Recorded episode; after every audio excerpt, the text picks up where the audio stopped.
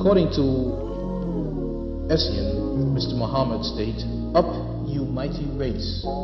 You can accomplish what you will. Build your future on these foundations freedom, justice, and equality. And equality. Igual. Olá, bem-vindos a mais um episódio de Igual. Ainda dentro do tema da comunidade LGBTQ+, o nosso segundo convidado é ativista por estes direitos, na Ilga, Portugal, tem um cão chamado Sawyer e adora comer iogurtes com manteiga de amendoim, informações que também são importantes sabermos. Há oito anos fundou a plataforma Escrever, um espaço de divulgação e partilha de notícias, opinião e outros conteúdos focados nas temáticas LGBTQ+, e de género. Olá, Pedro. Olá, não estava à espera de, dessa descrição do Sawyer e da manteiga de amendoim, mas sim, faz, é uma parte muito importante da minha vida, portanto, obrigado. Mas confirmas estes dados? Confirmo, confirmo, é, é tudo verdade, tudo verdade. Obrigado pelo, pelo vosso convite. É, é um gosto estar aqui com, convosco neste podcast igual e parabéns pela iniciativa. Desde já, já estive a ouvir alguns episódios. Uh, e então foi, tem feito um ótimo trabalho, tenho aprendido muito. Acho que também é sempre essa a postura que tenho de ter. Uh, ouvir outras pessoas, outras vivências, outras experiências uh, e, e, no fundo, crescer com, com isso também. Acho que tem, faz parte importante de, do trajeto de vida de qualquer pessoa, na realidade. Claro. Olha, Queríamos começar uh, precisamente pelo teu trabalho enquanto ativista e conhecer um bocadinho melhor o teu percurso até chegares à direção da ILGA, certo. a maior e mais antiga associação em Portugal que luta pelos direitos LGBTQ+. O que é que despertou essa vontade de te envolveres no ativismo? Olha, na realidade foi... Começou por ser uma busca pessoal. Uh, eu criei um, um, blog sobre assuntos LGBTI, portanto, já em 2014, portanto, já para oito anos, como disseste. E, e no fundo foi uma busca pessoal uh, porque apesar de, de, de, ser, de ser gay, uh, não havia grande discussão e não havia em Portugal há oito anos não havia assim muita discussão uh, ou muito espaço para, estas conversas e para estes temas. E, e então decidi de forma anónima criar um, um, um blog na altura que, que não disse a ninguém mesmo a ninguém, ninguém sabia quem eu era, nada, nada, nada, nada. E depois achei piada. Começou no Twitter uh, e achei piada como se, que, que, começou a ser seguido, por exemplo, por jornalistas que começaram, no fundo, uh, a mostrar algum interesse e alguma participação então na, na no projeto. E, e, ao fim de uns tempos, e, e eventualmente contei uh, ao meu namorado, que nem ele sabia, portanto ele foi tipo, o quê? Sou eu. É sim, sou eu. Uh, claro, está, uma coisinha tipo muito pequenina. Pronto, pronto. Assim, uma coisinha muito pequenina, uh, mas a verdade é que foi crescendo e foi, foi trazendo também mais pessoas que também queriam falar sobre as questões LGBTI, de género. Uh, e então o projeto tem sido muito, muito orgânico. Tem, já passaram dezenas de pessoas por, por pelo projeto, uh, já mudou de nome, já, uh, já, já, lançámos um podcast há dois anos, já, já nem sei, parece uma eternidade com esta questão da, da pandemia.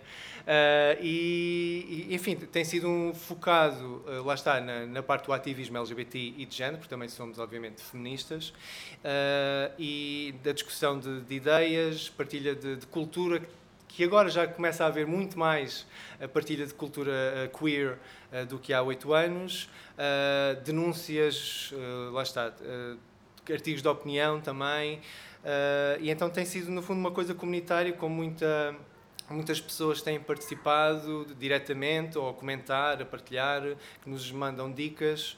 Uh, e então tem, tem sido assim um projeto muito orgânico, consoante uh, disponibilidades, consoante também a reação de, do público. Tentamos, acima de tudo, ser uh, um projeto sério, sem ser enfadonho. Pronto. Ou uhum. seja, tentarmos alcançar realmente as pessoas e entrar em, em comunicação com, com elas, haver um cruzamento de, de informação. Uh, mas lá está, mas também com uma parte de brincadeira, bem disposto, quando, é, quando são os momentos para tal. Uh, depois, uh, portanto, dois anos depois, fui convidado pelo Nuno para uh, então ingressar a direção da, da ILGA, que estou desde 2016. entretanto, também na nova direção liderada pela Ana Aresta. E, e, e, pronto, tem sido, lá está, eu há oito anos não fazia ideia que iria aqui estar no vosso podcast a falar disto tudo. E, e tem sido uma, mudou-me, é, acho uhum. que é esta a palavra, às vezes, uh, não sei, se calhar algumas pessoas não podem não entender o impacto que isto tem nas nossas vidas, mas efetivamente uh, irmos à luta e, e, e, há muitas formas de luta, há muitas formas de lidar com estas questões, com problemas que surjam, com obstáculos que, que, que apareçam. Uh, qualquer pessoa pode contribuir uh, à sua maneira, à sua forma, uh, e tem sido também um, lá está, aprendizagem, crescimento, tem sido, tem sido espetacular. E qual é o trabalho que desenvolves lá em concreto? Tu és vogal, não é? E também já estiveste sim, envolvido na, na construção de alguns eventos sim, da, sim, da ILGA? Do Real Lisboa Pride, também da Marcha, do Orgulho LGBTI+, de, de Lisboa. Uh, parte da comunicação, geralmente, essa até foi a parte em que eu peguei logo de, de início, uh, em que, lá está, quando cheguei lá, uh, o site da ILGA Portugal, por exemplo, era um site arcaico, Parecia que tinha uh, eh, 20 anos, mas não. Uh, felizmente foi, foi renovado recentemente, portanto podem ir ao site moderno da Ilga Portugal, ilga-portugal.pt. Já é um site moderno, finalmente. E foi uma das batalhas, porque nós basicamente usávamos, neste caso, o Facebook eh, como se fosse um site e eu não achei que isso fosse o mais correto. Nós precisávamos realmente de um site e de outras redes de alcançar mais pessoas, nomeadamente o Instagram e o Twitter, onde a população mais jovem eh, está mais presente. Uh, e achei que, isto claro que em conjunto, foi, foi realmente dado, dado confiança para, para avançar com essas ideias e desenvolver uh, formas de comunicação também por, nessas redes sociais. E, e tem sido um, um, um, sucesso, nós temos conseguido sempre alcançar mais pessoas através dessas redes do que propriamente o Facebook, por exemplo. Uhum. Uh, portanto, é um desafio tanto nessa parte da comunicação, de alcançar mais pessoas, de dar a conhecer os nossos serviços, que, que também há, nomeadamente de apoio psicológico, de, de apoio jurídico também, uh, de, de, apoio a pessoas refugiadas, por exemplo. Também temos um centro comunitário, o Centro LGBTI+, uh, na Rua dos Fanqueiros, que também está aberto quase todos os dias e tem, uh, principalmente ao sábado, tem eventos bastante populares. Houve um karaoke, por exemplo, na semana passada, está sempre uh, muito bem frequentado. Uh, e, ou seja, há várias vertentes neste trabalho todo, que é a, a parte, se calhar, mais política. Nós também, obviamente, também trabalhamos com, com partidos políticos para desenvolver projetos de lei, no fundo, para, para melhorar abrir a igualdade também às pessoas LGBT em Portugal. Uh, depois também temos o apoio direto então às populações uh, ah, LGBT que nos chegam uh, e também a parte comunitária, desde lá está convívios, desporto, no fundo tudo isso, todas as partes da, da vivência de uma pessoa podem fazer sentido também na associação, por exemplo. Uh, por falar na e também no vosso website, vocês têm uma secção que se chama Porque Existimos e nós queríamos pedir precisamente isso de explicares um bocadinho o porquê dessa, da importância dessa, dessa secção, um, em concreto na ILGA, neste caso, não é? No, num país como Portugal. Bem, a visibilidade é um dos pontos mais importantes que, que, que uh, as pessoas LGBT têm, porque durante muitos, muitos anos foram remetidas ao armário, foram, viveram escondidas, viveram em vergonha, uh, e, e isso é uma coisa que depois de tantos anos do 25 de Abril, ainda não está completamente tratado, ou seja, o dia da liberdade ainda não, uh, ainda não se vive plenamente em Portugal. Uh, só para dar um exemplo, uh, foram precisos oito anos, depois do 25 de Abril, para a homossexualidade ser descriminalizada em Portugal. Eu, quando nasci, ainda era ilegal, de certa forma, portanto, só para, só para termos uma, uma ideia. E, e, e, então é preciso realmente que haja essas vozes e, e uh, no fundo, para as pessoas também perceberem. É muito fácil uma pessoa, que, principalmente que viveu nos anos 80 e 90, ficar. Um, influen ser influenciada pelos estereótipos que, que, nos foram impostos, geralmente por pessoas que nem sequer fazem parte da, da população. Portanto, é geralmente uma população heterossexual uh, cisgênero, por exemplo, que fala sobre uma população minoritária. E nós éramos vistos consoante essa perspectiva, não sobre a nossa perspectiva, de quem realmente vive uh, estas questões. E então a questão da visibilidade é, é realmente essencial e é uma afirmação. Nós estamos aqui, temos as nossas histórias, as nossas vivências e são dignas, são válidas uh, e não precisamos, no fundo, que nos, di que nos digam que são válidas, uh, porque nós sabemos que, que são. É, é, lá está, isto acaba por ser o princípio do orgulho, por isso é que se fazem marchas, por isso é que se fazem os prides, por isso é que vamos à luta e defendemos os, os direitos, no fundo, os direitos de todas as pessoas, porque isto não se restringe só uh, à população LGBTI. E, e, e, como falaram, Uh, nós uh, focamos muito nas questões LGBTI, mas também de género, porque são coisas que, que vivem lado a lado. São, no fundo, a origem da, da homofobia, da bifobia, da transfobia está muito uh, ligada, ou está diretamente ligada à misoginia, por exemplo, ao machismo. São questões que estão interligadas e não há como separá-las.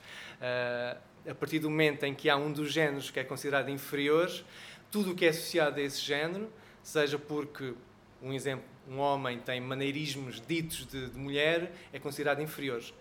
Portanto, é, essa homofobia está obviamente alimentada por, uh, uh, por pela misoginia, porque é, se ele tem maneirismos, se veste de uma certa forma, ou se fala com uma voz mais estridente, o que for, é considerado inferior, porque tudo o que é associado a uma mulher é inferior pela, por uma sociedade machista. Uh, e então são lutas que, que, estão interligadas e que fazem sentido serem combatidas em conjunto, porque são a mesma questão, no fundo. E em Portugal sentes que a comunidade LGBTQ+, enfrenta desafios específicos que se calhar noutro país não enfrenta, por exemplo? Um, neste momento uh, tem havido efetivamente muitos avanços ao longo destes, destes anos, lá está, desde, desde o 25 de Abril, uh, desde o, o, o, casamento, o acesso ao casamento entre pessoas do mesmo género, uh, que só foi conseguido em 2010. ainda por mais, foi um, foi um, um, um evento de celebração, sem dúvida, mas que foi meio agridoce, pelo menos para, para algumas perspectivas. Isto porquê? Porque as pessoas podiam casar, as pessoas do mesmo género podiam casar, tinham os mesmos direitos e deveres, exceto na adoção. Portanto, havia ali uma separação, foram precisos mais cinco anos para conseguirmos então ter, uh, para que as pessoas do mesmo género pudessem ter acesso à, à adoção. Uh, portanto, há sempre ali uma luta e uns, assim, uns revés que, que às vezes uma pessoa fica Podia ser tão mais simples. Parece que nunca são vitórias a 100%, não sim, é? Sim, Falta sim. sempre ali fazer um forcing. Falta qualquer coisinha sempre. Já com a lei da, da autodeterminação que foi uh, aprovada então no Parlamento em 2018, uh, eh, felizmente então conseguimos, uh, então conseguimos, Portugal conseguiu uma, uma, uma lei de autodeterminação de género em que já não é preciso ter uma uma prescrição médica ou de psiquiatra ou o que seja, mas ainda é preciso ter algum tipo de acompanhamento, eh, já não médico, já não, eh, ou seja, uma melhoria, mas ainda é preciso ter algum acompanhamento psicológico, por exemplo. Portanto, não é, ainda não é perfeito, ainda há um passinho que pode ser dado. Um, mas também muito recentemente, eh, o ano passado, em relação às dádivas de sangue, só o ano passado, uhum. foi preciso 2021 para finalmente uh, ser retirada uh, oficialmente então a discriminação a pessoas uh, homossexuais e bissexuais. Portanto, este é todo um caminho enorme.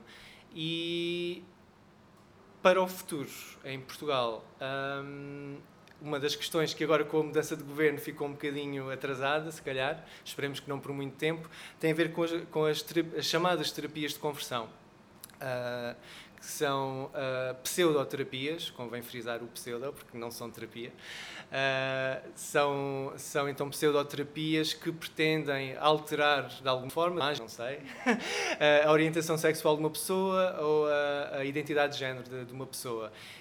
E de, de, de, forma muito simples, aquilo é tortura, basicamente, porque não tem qualquer fundamento científico, não tem qualquer nada. Aquilo é, é, é um abuso uh, contra as pessoas LGBTI que são, uh, que são obrigadas muitas vezes pelas próprias famílias e também muitas vezes em contextos uh, em contextos de igreja a fazê-lo. E isso obviamente que é muito traumatizante, muito violento e enfim é, é, é, se calhar um dos próximos passos mais uh, prementes para, para fazer em Portugal. E que já começam a ser ilegalizadas em alguns países da Europa, não é? Sim. Uh, na Alemanha, no Reino Unido, Canadá também. Uh, portanto, esperamos que isto continue a espalhar-se e que chegue a Portugal o quanto antes. Sim. Olha, passando agora para a plataforma que fundaste e da qual fazes parte, a escrever, que já falaste um bocadinho no início. Ahm, em que momento da tua vida é que surge a ideia de a criares e que necessidades é que encontraste para criares um, um espaço como esse? Ahm, eu gostei, tinha muitas eh, conversas e discussões com, com o meu namorado, o Nuno, ah, e senti que às vezes se perdiam. Ah, ou seja, nós tínhamos as conversas e depois pronto, a coisa ficava por ali e não, e não tínhamos realmente uma, uma postura se calhar mais, mais ativa sobre, no fundo, sobre os nossos próprios direitos e, e os próprios desafios que encontrávamos desde, desde por exemplo, não, não temos contado logo à nossa família, por exemplo. Ah, o facto de, enfim, haver sempre alguma vergonha, haver algum tipo de. Se vamos de férias, ah, ok, vamos ter que. Há, sempre ali um momento de tensão quando vamos ah, de férias, agora nem tanto, felizmente conseguimos dar esse passo, mas na altura, ah, em saber, será que vamos ser bem recebidos quando perceberem que somos um casal? E isso acabou por, não sei, incomodar-me. Eu sempre, sempre, desde criança, que tenho esta preocupação de tentar desconstruir um bocadinho as coisas. Havia, desde criança, que, que não percebia. Mas porquê é que, porquê é que as mulheres estão na cozinha e os homens estão a ver futebol? E porquê é que não se ajudam? Porquê é que... Não sei, fazia aquelas perguntas ah, desagradáveis às vezes, ah, mas nunca, nunca senti ah, que obtivesse as respostas que, que realmente me interessavam perceber. E então a partir daí criei então esse site, comecei a, a- investigar, comecei a interessar-me então por, por estes temas. Ah, em Portugal ainda havia muito, muito pouco conteúdo realmente português. Está, havia, salvo erro, o site Portugal Gay e o 19, também tinha sido lançado há pouco tempo. Ah, e felizmente agora há muitas mais, há muitas mais associações, há muitos mais sites também de- destes conteúdos. Também a própria comunicação social ah, já tem pegado nestes temas, felizmente. Uh, mas na altura, e basta recua- recuar oito anos, era um, era um deserto, havia muito pouca coisa. Uh, e então eu, como sempre tive este gosto, sempre tive, fui criando pequenas plataformas uh, de outros contextos, nomeadamente os desportivos, uh, fui pegando nestes temas e criando a coisa, e depois foi uma bola de neve, lá está, neste momento uh, a plataforma, seja o site, seja as redes sociais, se- seja o podcast, acontece consoante o que as pessoas trazem para ele, porque não, não sou só eu, não é só o Nuno, uh, nós fazemos, digamos, só a gestão. Uhum. Uh, e consoante o que as pessoas tragam, e qualquer pessoa pode participar, um, nós vamos, vamos fazendo acontecer, no fundo, e vamos tentando criar a, a- a linguagem mais efetiva, mais eficaz, aliás, que conseguirmos para passar a mensagem. E sentes que ainda há tópicos relacionados com a comunidade que ainda são pouco abordados em espaços como escrever e Sim. outros? Há uma questão, por exemplo, da- das pessoas não binárias, uh, que também é uma questão que já começa a ser falada, embora uh, ainda, ainda esteja pouco explorada. Uh, portanto, são pessoas que não se identificam com nenhum dos géneros. Uh, depois também pode-se pode falar da questão dos pronomes que, que, que, que elas podem se identificar, uh, podem se identificar com, com o masculino ou o feminino, ou não. Uh, e então a língua portuguesa e, quase, e as línguas latinas em geral trazem a, dificultam a, forma como devemos tratá-las devidamente. E, hum, mas isso não é desculpa para as tratarmos indevidamente. e, e isso também, lá está, como tinha dito no início, isto também é uma educação para mim, que é arranjar formas de comunicar com as pessoas, não usando, por exemplo, o masculino como neutro. Uh, que essa também é uma da- daquelas questões que há sempre, ah, mas as regras da gramática dizem tal, tal, tal, e eu, pois, mas se é por uma questão de, de, de tradição, uh, se calhar havia, havia touradas, assim, de morte, Sim, e havia a própria língua portuguesa já sofreu alterações, Claro. portanto não é agora que não Exato. possa acontecer. Não, não é problemático todo, aliás, o website, qualquer termo moderno não, não existia há poucos anos. Eh, há Sim, muitas sim, expressões que têm sim, sim. surgido. Ah, lá está, muitas vezes são argumentos que, ou por ignorância, ou então por ah, transfobia ah, clara, ah, ainda tendem Não são a... compre- eh, compreendidos. Não é? Sim, sim, sim. Acho que as pessoas ainda não percebem bem e também não querem perceber porque há uma coisa que vai mudar com eles e depois é um, um ciclo, não é? Tipo, ah, agora tenho que ter este trabalho todo, e agora Sim, não sei se é ela, se é ele, se é o que for. Se com a mudança do acordo ortográfico em certas palavras que se tirava o C e os P's foi um drama, Sim, quanto mais agora. exato. Mas às vezes é como o Pedro estava a dizer, às vezes também pode ser eh, por ignorância. As pessoas, Sim, para além de não se quererem esforçar, também não se querem esforçar Sim, sim. porque não têm noção do impacto que isso pode ter depois nas pessoas trans, por Certo, exemplo, não é? certo. Uh, esse também é um dos desafios que, que nós temos, é... uh, nós não, nós não sabemos tudo quando nascemos, nem agora, não Claro. sabemos tudo. Então tentamos que, uh, ser o mais didáticos possível uh, para, no fundo, para uh, as pessoas poderem ter acesso a essa informação. Porque é que é importante tratar as pessoas pelos pronomes corretos? Uh, Porque isso tem um impacto enorme na sua saúde mental, por exemplo. Claro. Uh, para já, para não falar do respeito, enfim, se, é como se agora vocês começassem a tratar por outro nome qualquer e eu insistir, tipo, vocês continuavam e eu, ah, ok, isto é awkward. Mas agora imaginem isso no próprio dia a dia, nas vossas vidas, não é? Isso é, é um desrespeito total e, e tem consequências enormes. Até também falei da saúde mental, mas também da saúde ah, médica, enfim, ah, ahm, do corpo. Uh, porque, por exemplo, as pessoas uh, trans, uh, que, por exemplo, quando vão a uma consulta e não as tratam pelo nome ou pelo pronome devido, é muito mais provável não voltarem a essas consultas. Portanto, isso tem um efeito real na, na saúde das mesmas. Exatamente, também. E sentes que têm sido eficazes nessa pas- passagem de informação e na desconstrução de conceitos, sobretudo junto de pessoas que possam, lá está, não estar tão familiarizadas com os temas, com os termos? Sim. Tenho que responder que sim, claro. Mas também o feedback eh, tem, tem sido bom ao longo destes anos. Tenho, temos recebido sempre. ah, lá está, pessoas que, na dúvida, vêm-nos perguntar eh, e nós ou sabemos ou, temos, ou obrigam-nos a ir procurar então informação sobre, sobre os temas.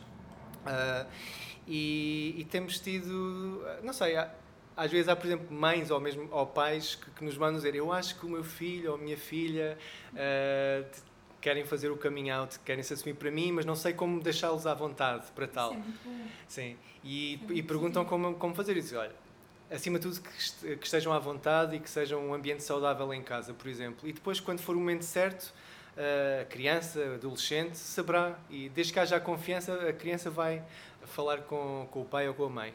Ah, e, e, no fundo, fica, e, e, claro, também podemos ah, ahm, levar essas pessoas para associações, por exemplo, espe- especializadas nas famílias, como a Amplos, ah, que é uma associação que dá apoio a pais e mães de pessoas LGBTI+.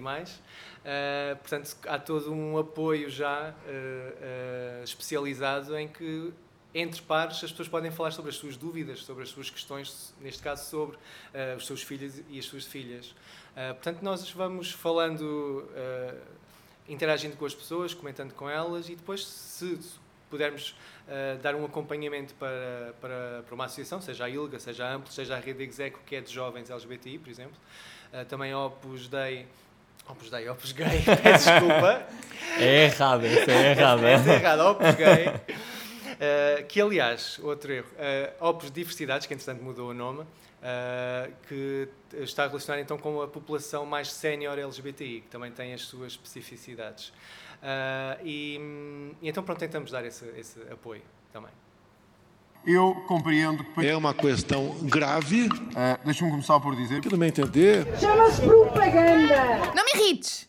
Na segunda rubrica, ah, na Não Me Irrites, pedimos sempre ao convidado para trazer uma frase ou uma situação que tenha vivido que considere preconceituosa relacionada com o tema. Ah, hoje pedimos ao Pedro o que é que trouxeste? Olha, eu trouxe opção sexual. A opção sexual ainda é uma expressão que é eh, usada quer entre, enfim, pessoas eh, anónimas, como também por comentaristas na televisão ou nas rádios, sempre que há alguma notícia sobre a questão, a temática LGBTI, falam, ah, as pessoas que têm esta opção sexual. E ah, em 2022 irrita-me profundamente que 30 anos ou mais ah, de, de já ser considerada desatualizada, ah, enfim, ainda continua a ser, ser uma expressão que se vai ouvindo. Ou seja, opção sexual não é orientação sexual. Portanto, quando estamos a falar de identidade de uma pessoa, deve ser usada orientação sexual. Quando queremos falar então uh, sobre que pessoas é que essa pessoa se sente atraída romanticamente, sexualmente, o que for. Uh, a orientação, a opção sexual, lá está, não tem qualquer cabimento científico nem nada, e já há muito tempo, atenção, isto não é nenhuma novidade, uh, pode referir-se ah, sei lá, se as pessoas gostam de ficar por cima, se gostam de fazer eh, na sala, se gostam de usar meias, mas isso não tem nada a ver com a orientação Tem sexual. a ver com detalhes depois do Lá ato. está, com opções, lá está. As pessoas é que sabem, tudo bem, mas não é a mesma coisa que a orientação sexual ah, que está re- relacionado com a nossa própria identidade, seja ela heterossexual ou outra, lá está, não estamos só a falar. Todas as pessoas terão uma orientação sexual. Ah, calha que só nos fazem a pergunta da opção sexual às pessoas gays, lésbicas e bissexuais, por exemplo. Ah, o que já por si mostra algum preconceito. Porque, sinceramente, a desculpa do desconhecimento, não sei, ao fim de três décadas ou mais, já custa engolir. Alguma vez foste, foste confrontado com isso? Com esse. Ah, a tua obsess- opção sexual Sim. é X. Ah, sim. Como é que foi gerir isso? Ah, foi difícil porque foi um familiar. Ah, ok. Portanto, foi ok. ali mesmo. Ah! Ok, está bem. E depois, eh, bem, na altura lá está. Isto depois pode ser aberto a outras temáticas, mas a questão do armário, com Claro. a questão de não ser aceito logo do início pela família, etc. Aquilo foi lá está, foi mais uma facada que, que veio de dentro, que não, não há proteção Uhum. possível. Ah, então na altura fiquei muito revoltado e, e, e na altura até acho que saí, qualquer coisa assim. Mas pronto, depois tive uma conversa com, com essa pessoa e expliquei-lhe o que acabei de, de- de explicar. Sim, a diferença que não se deve dizer a opção sexual, que tem um peso e uma conotação altamente negativa, porque pressupõe que há uma escolha, que há uma opção. Ah, ninguém pergunta a uma pessoa heterossexual quando é que escolheu ser hetero. Ah, eu não acordei e penso, hum, hoje vou ser isto, hoje vou ser. Não, é já uma coisa que vem de dentro, que é nossa.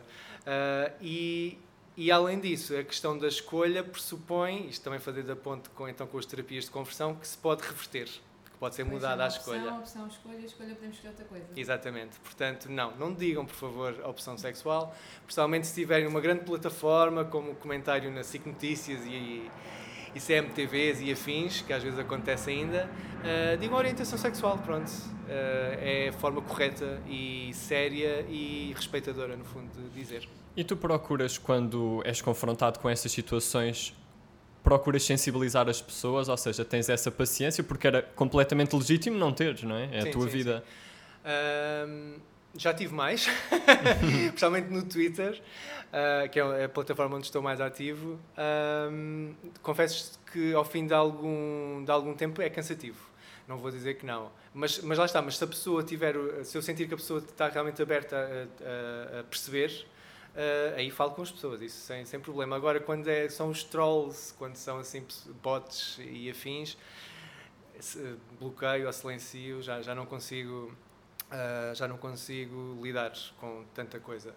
Ah, mas lá está, mas se as pessoas vierem por bem, haja uma conversa, mesmo depois que não, não concordo ou continuo com a sua, mas pronto, desde que seja séria, ao menos eu, eu tento fazer esse, esse trabalho, sim, sempre que posso. E a maioria tem-se mostrado receptiva quando tu explicas. Sim, acho que sim. Ah, enfim, tento falar de uma forma ah, simples, ah, correta. Nunca, lá está, tento nunca ter também aquela presunção de saber tudo, lá está, porque também já fui surpreendido por coisas que nunca, tinha, nunca me tinham ocorrido e eu adoro descobrir isso. Ok, já, já me faz um bocadinho mais sentido este ponto.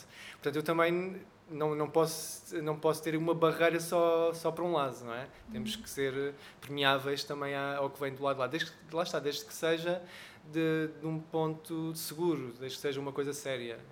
sim. E elas, quando tu, quando tu estás nesse processo de sensibilização, ah, mostram-te dúvidas, ou seja, procuram esclarecer dúvidas contigo? sim, sim, tento. Quais é que são as mais frequentes? Ah, Porque po- algumas podem ser mitos, não é? Sim, bem, ainda, ainda ontem ah, publiquei um mapa com a evolução dos países onde é permitido então, onde existe o casamento igualitário, ah, já não sei qual era a data, mas era do género 2022 e 2013, salvo erro. E pronto, realmente houve uma evolução, entretanto, de vários países que, em, onde há essa liberdade, ainda bem. Ah, e houve alguém que respondeu, ah, ainda para mais, estou-me agora a lembrar, era do PNR. Agora tem outro nome qualquer.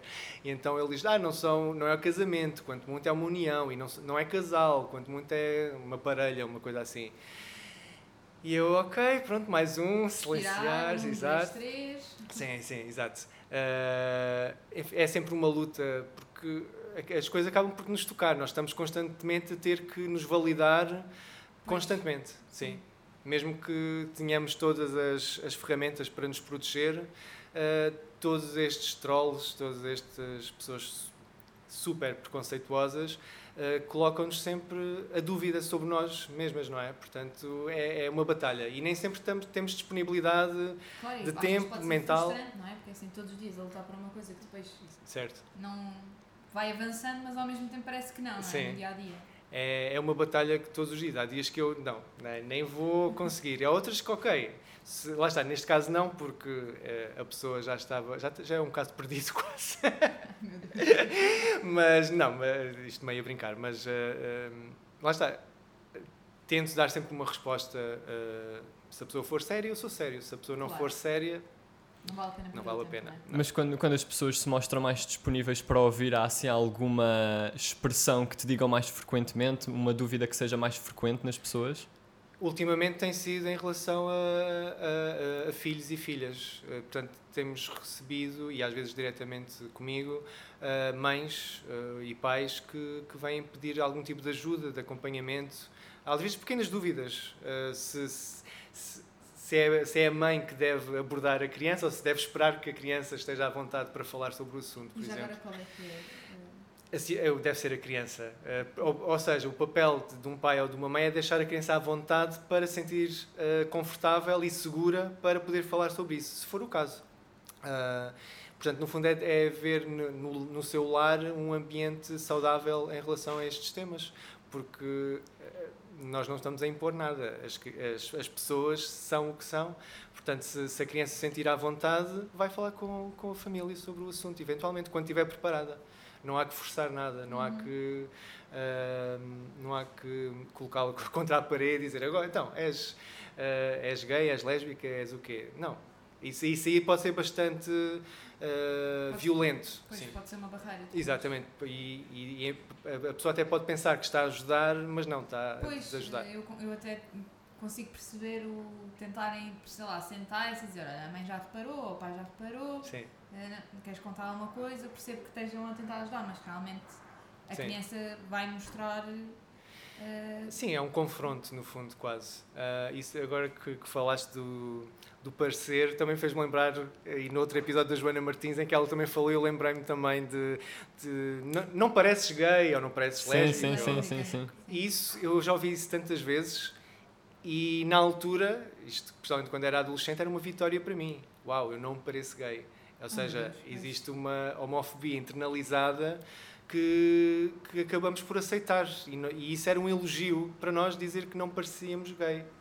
Ah, quando na realidade não há uma forma de ser gay. Há inúmeras, há infinitas Claro. formas, não é? Portanto, há estereótipos ah, em que, lá está, as narrativas de- da população em geral ah, que nos foram impostas, portanto, ser gay é ser isto, ah, e, e na realidade não tem nada a ver. Ah, e, e então desconstruir depois isto tudo, tipo, não, não digas que eu não, não pareço gay, porque eu sou, isto é ser gay. Tal como mil e outras formas, não, não tem nada a ver, não tem que ser com plumas, e pode ser com plumas, ainda bem que pode ser com plumas. Sim, Ah, mas nem todos são assim. claro. Isso não é um- uma definição. Sim. Quer dizer, a comunidade tem ah, inúmeras vivências, experiências, formas de expressão. Eu sou uma pessoa. Ok, estou aqui em frente ao microfone, mas sou uma pessoa bastante tímida em geral. Ah, há outras pessoas que não, são muito mais efusivas do que eu. os ainda bem. também são. E e não se Exatamente. questiona. Eh, a mim também me irrita. É esta questão de nós, nesta altura, temos que estar sempre a dizer. Tipo, Porquê é que eu tenho que dizer essas coisas? Se para um heterossexual isso não existe. Para que é que é uma questão? É, Exato. Mas como? Claro, é, tu- é tudo um espectro nas várias, nas várias existe, orientações sexuais. Me irrita que isso ainda seja uma questão. Que é, malta, por favor. Exato. E, e pronto, e então é, no fundo é, é libertar todos estes preconceitos, todos estes estereótipos, porque não há nenhuma imposição. Imp- Acima de tudo, não há uma imposição. A pessoa simplesmente é livre de se expressar, de ser quem é ah, no mundo ideal. e vamos lutar por isso. Posso fazer uma pergunta? Palavra ao auditório.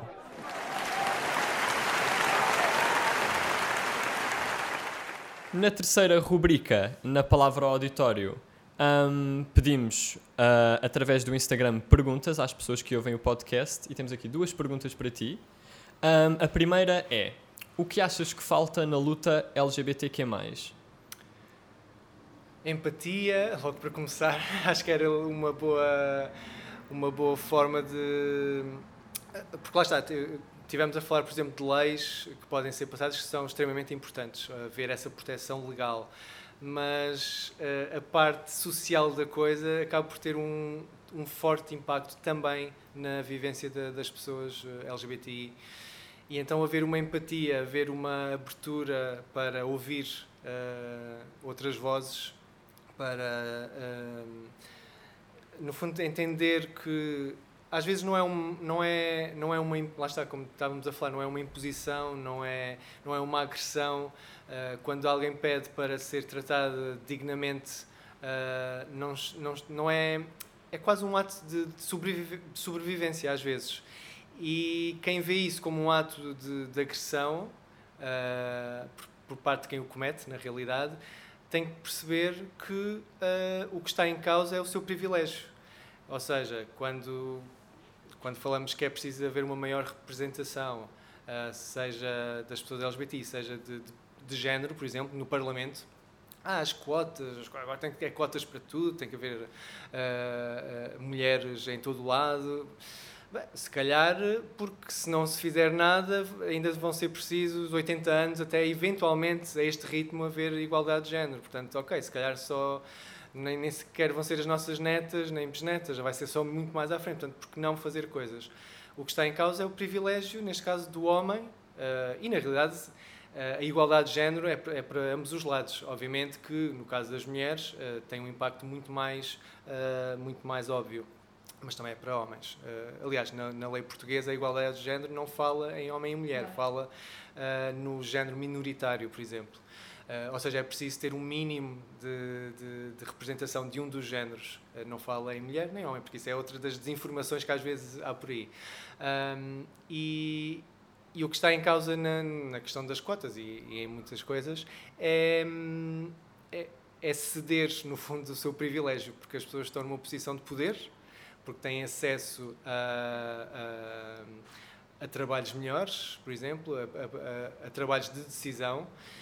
E apesar de, desde salvo erro, 1986, eh, haver mais mulheres eh, com cursos superiores em Portugal. Portanto, desde 86 já vamos quase para quatro décadas e, no entanto, ainda há uma disparidade bastante relevante na, no acesso, neste caso das mulheres, a- a- a- aos lugares superiores eh, de hierarquias.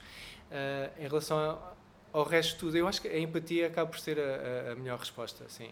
É, é falar. É falar com as pessoas. A outra pergunta que nós temos é: ser queer já te prejudicou a nível profissional? J- diretamente não. Ahm, embora haja sempre a questão de ah, vou-me assumir ou não. Há sempre a questão de será que este é um espaço seguro, especialmente se nós não conhecermos o local onde trabalhamos de, de início, ah, quão seguro ah, eu posso estar. E, e então é fácil uma pessoa, pelo menos nos primeiros tempos, ah, ok, se calhar não vou falar ah, do meu namorado. E lá está, há muitas formas de fazer o coming out. Não é, não é preciso que também aquele clichê, ah, tem que ser com uma bandeirinha, tem que ser um, com um megafone. Não. As pessoas saem todos os dias do armário, todas as pessoas quando falam ah, do marido ou, ou da esposa, do que for, quando mostram a- quando dizem que vai, vão buscar os filhos à escola e no dia seguinte vai o marido ou o que for, estão a sair do armário. Quando fazem o check-in num, num hotel, estão de certa forma também a fazer uma saída de armário. Portanto, é, nós saímos sempre de armário todos os dias. Ah, portanto, ah, isso- há certos ah, contextos em que vamos, se calhar, adiando esse, e, e isso retrai-nos. Isso depois também pode ter efeitos na nossa produtividade, por exemplo. Portanto, também é importante que as empresas e os locais percebam que, quanto maior abertura tiverem, vão ter ah, pessoas a trabalhar lá de forma mais eficiente e segura e as pessoas vão se sentir melhor. Portanto, não é, há que desconstruir também esse problema. Não. As pessoas trabalham melhor se estiverem num ambiente saudável, em que podem falar de si próprias e ser elas mesmas. E tens alguns conselhos para quem não saiba como gerir essa situação a nível profissional, da questão da sua orientação sexual? Eu, eu acho que é, é- Felizmente já tem começado a haver eh, uma maior sensibilidade para esses temas e, e até, enfim, a discriminação eh, por ori- orientação sexual e identidade de género não é legal, portanto, mas lá está, mas além das leis, sabemos que depois há todas as outras componentes Claro. que têm um forte peso. Portanto, acima de tudo, e para quem chefia equipas, uh, importa que interesse da, para a própria empresa que sejam ambientes seguros. Uh, é, é, ou seja, no fundo é, é uma win-win situation. Portanto, é, uma, é um lugar seguro em que as pessoas são mais produtivas. Portanto, vamos trabalhar para que as duas partes funcionem da melhor forma e as pessoas estão, enfim, felizes, confortáveis no, no seu local de trabalho. Que haja empatia. E haja empatia, exatamente. Acho que é uma boa forma de terminarmos o nosso último episódio. Queres dizer alguma coisa, Iris? Sim, gostava de dizer que este projeto foi pensado para nós desconstruirmos os pensamentos que têm sido impostos na sociedade e que faz tão bem pensar, refletir sobre eles. Por isso, no fim, o que deveria importar, na minha opinião, é que todos temos direito a viver forma, de uma forma mais digna e amarmos livremente e todos merecemos o respeito e a liberdade. Portanto, espero que tenhamos conseguido de alguma forma fazer-te a ti que estás a ouvir pensar a fundo no mundo onde nós vivemos e, portanto, obrigada por nos ouvir. É como a Iris disse, o nosso principal objetivo passou sobretudo por aprofundar a discussão acerca destes temas num contexto em que eles estão tão presentes como é o contexto universitário e demonstrar que há espaço para a discussão saudável em relação a tudo o que falamos. Tanto nós como os convidados que por aqui foram passando enganámos-nos, não nos explicámos bem, fomos confusos, interrompemos uns aos outros mas isso são tudo coisas que inevitavelmente acontecem a quem tenta para lá de uns quadrinhos com letras. Um grande obrigado à Mariana Andrade pela ajuda com toda a imagem e a todos os convidados que foram aceitando vir até aqui para falar um bocadinho com dois meninos de 23 anos. Obrigado também, como é óbvio, a quem ouviu. Os 12 episódios estão disponíveis em todas as plataformas digitais. Estejam atentos aos próximos projetos da Rádio Martins Vaz e vemos por aí. Obrigado. According to Essien, Mr. Muhammad states, Up, you mighty race. You can accomplish what you will. Build your future on these foundations freedom, justice, and equality. And equality.